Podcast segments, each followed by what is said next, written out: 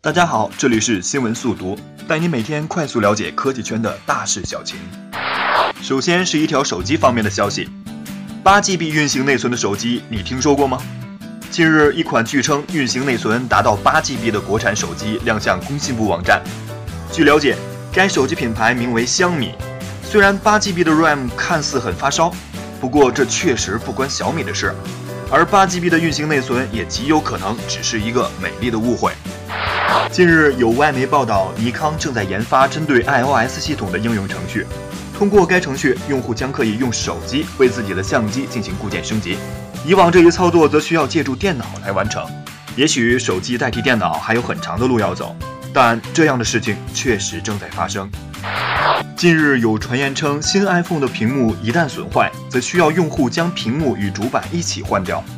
原因是屏幕上的 3D Touch 相关芯片进行了与主板相关的加密。倘若这一消息属实的话，势必会大大增加新 iPhone 的维修成本。不过现在已经有相关证据证明，这不过是谣传罢了。单独更换屏幕并不会引起功能的缺失。日前有内部离职员工透露，知名电商平台一号店目前出现了大范围的离职情况。与之前的高管离职不同，此次离职的多是中层以下的经理或者主管。说到这里，上一次你在一号店网购是什么时候呢？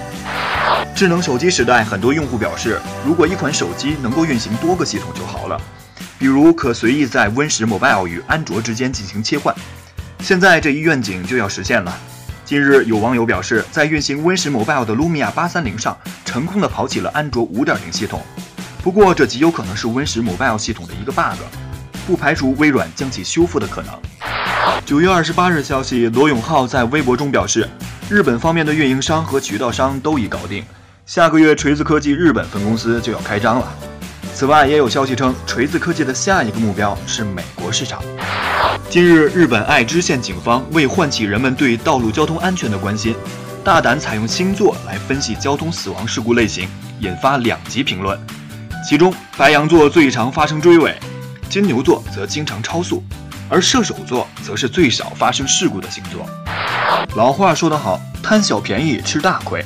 近日，一男子花两千五百元在路边买了一部 iPhone 6s Plus，到家一看，该机竟运行着安卓系统。该男子这才知道自己是上当受骗了。